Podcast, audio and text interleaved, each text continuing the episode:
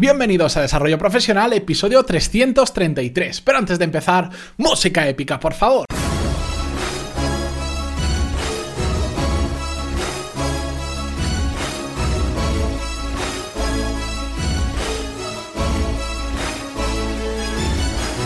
Muy buenos días a todos y bienvenidos un día más a Desarrollo Profesional, el podcast donde ya sabéis que hablamos sobre todas las técnicas, habilidades, estrategias y trucos necesarios para mejorar cada día en nuestro trabajo. Soy consciente que hoy jueves es fiesta en muchos lugares por Semana Santa, pero bueno, hoy, tanto hoy como mañana y el lunes vais a tener episodios, los voy a dejar grabados en esta ocasión porque yo también me voy a descansar, pero así le damos continuidad al podcast porque esto no puede descansar.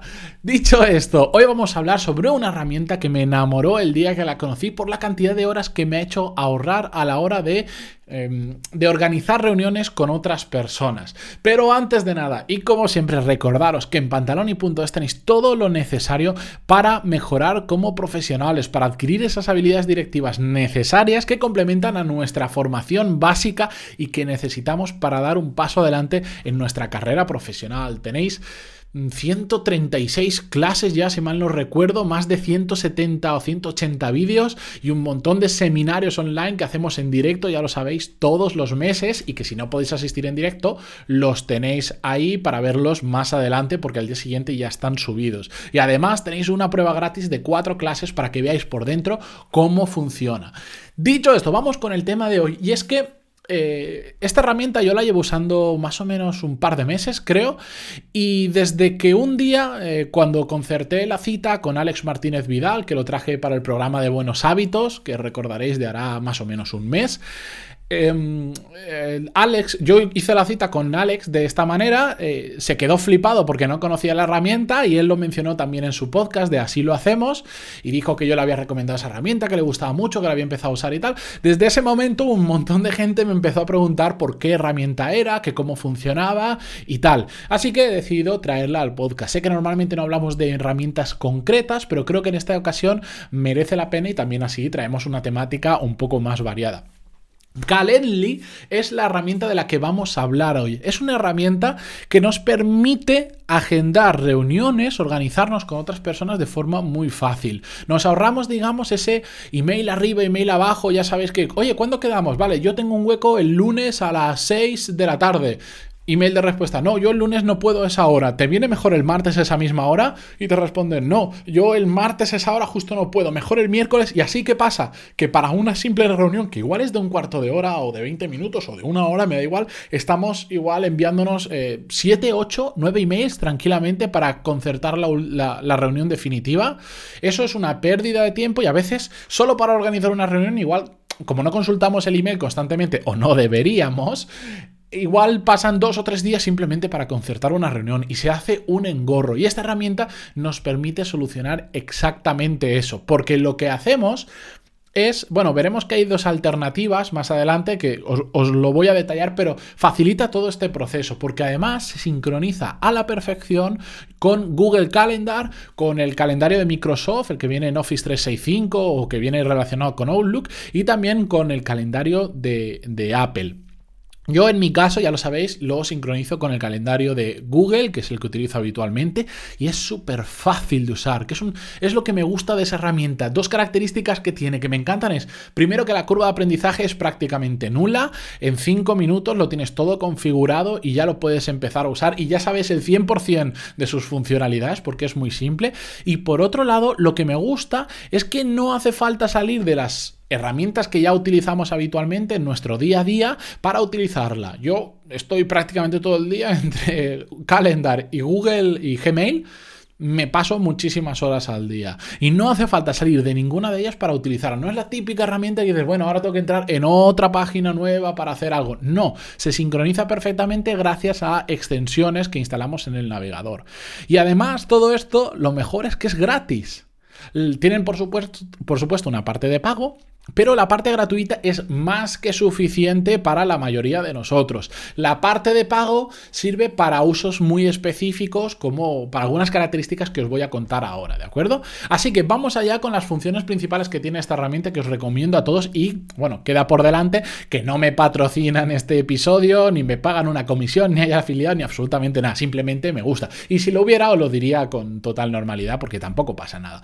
Dicho esto, características que tiene la herramienta. Lo primero es que nos permite crear alternativas a las que para que la otra persona pueda seleccionar a qué hora le viene mejor. Evitar ese problema de decir, no, a esta hora no, mejora esta. Pues al final lo que podemos decirle es, mira, el lunes a esta hora, o el martes a esta hora, o el miércoles a esta hora, o el viernes a estas tres alternativas de horas que tengo, ¿de acuerdo? Y todo eso lo hace eh, mediante un proceso automático.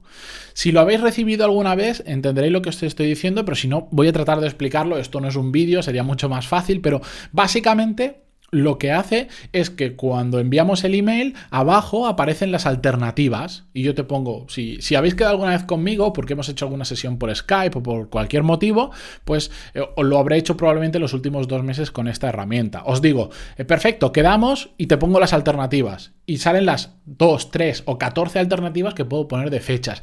Y en el momento en que una persona, pues dice, me viene mejor a esto y le da, el proceso es automático. Le pide, no sé si le pide el email para registrar y no sé qué historia. Y después, simplemente a mí, yo como organizador de la reunión, automáticamente en mi Google Calendar me aparece el evento ya creado con la hora que selecciona esa persona. Y si quiero, me envía un email notificándomelo, pero si no quiero, no me lo envía. Y ya está, no tengo que ir yo ni siquiera a mi Google Calendar a apuntarme la opción final. Lo hace todo automáticamente por mí. Y lo mejor es que se puede hacer directamente desde el email a través de una extensión de Chrome.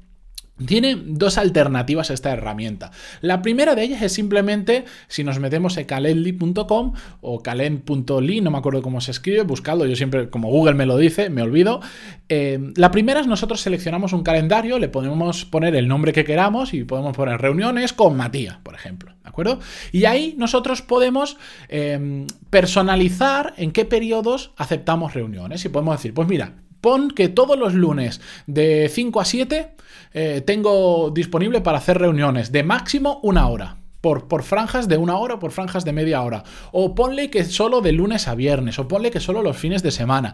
Podemos personalizarlo hasta tal nivel que podemos decir, pues mira, el lunes de 5 a 7, el martes no, el miércoles de 9 a 10, el viernes todo el día, el sábado solo la, por la tarde la personalización que vosotros eh, queráis darle. Es una maravilla. Y después simplemente podemos decir, hoy nos sentamos y, o cuando empieza el mes de abril nos sentamos y decimos, pues mira, voy a organizarme el mes de abril en cuanto a posibilidades de reuniones creamos ese calendario personalizado, que lo hacemos en dos minutos literalmente, marcamos todas las opciones posibles y cuando alguien nos pide una reunión, simplemente le pegamos el enlace a ese calendario y esa persona entra ahí y ve todas las opciones que tenemos, selecciona y automáticamente se genera todo el proceso y nos termina apareciendo una nueva reunión en nuestro Google Calendar, que es el caso que yo utilizo, ¿de acuerdo?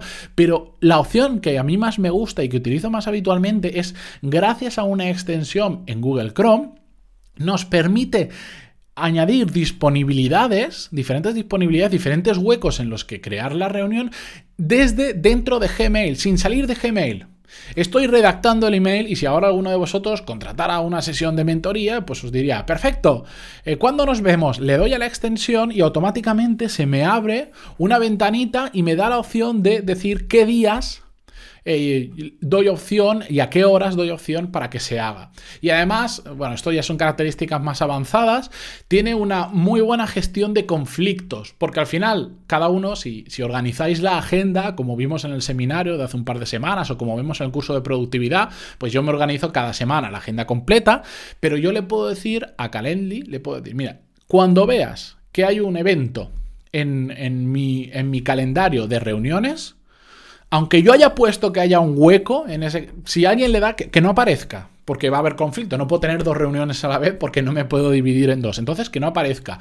Como está sincronizado, Calendly entiende que si aparece ese calendario, mm, la otra persona no puede agendar. Aunque yo me haya equivocado, no lo va a permitir. De hecho, no se lo va a mostrar ni siquiera como disponibilidad. Y por eso está muy bien. La gestión de conflictos me encanta. Y hacerlo desde Gmail, simplemente con un clic y poder decir, voy a hacer sesiones de una hora y tenemos mañana a las 5 y pasado a las 7 selecciona de ahí y automáticamente se añade al email. No es ni siquiera un enlace que te lleva a una página. No, no. En el propio email, la persona que tiene que contestar hace clic en el botón que más le interesa, en el periodo que más le interesa, y ya está.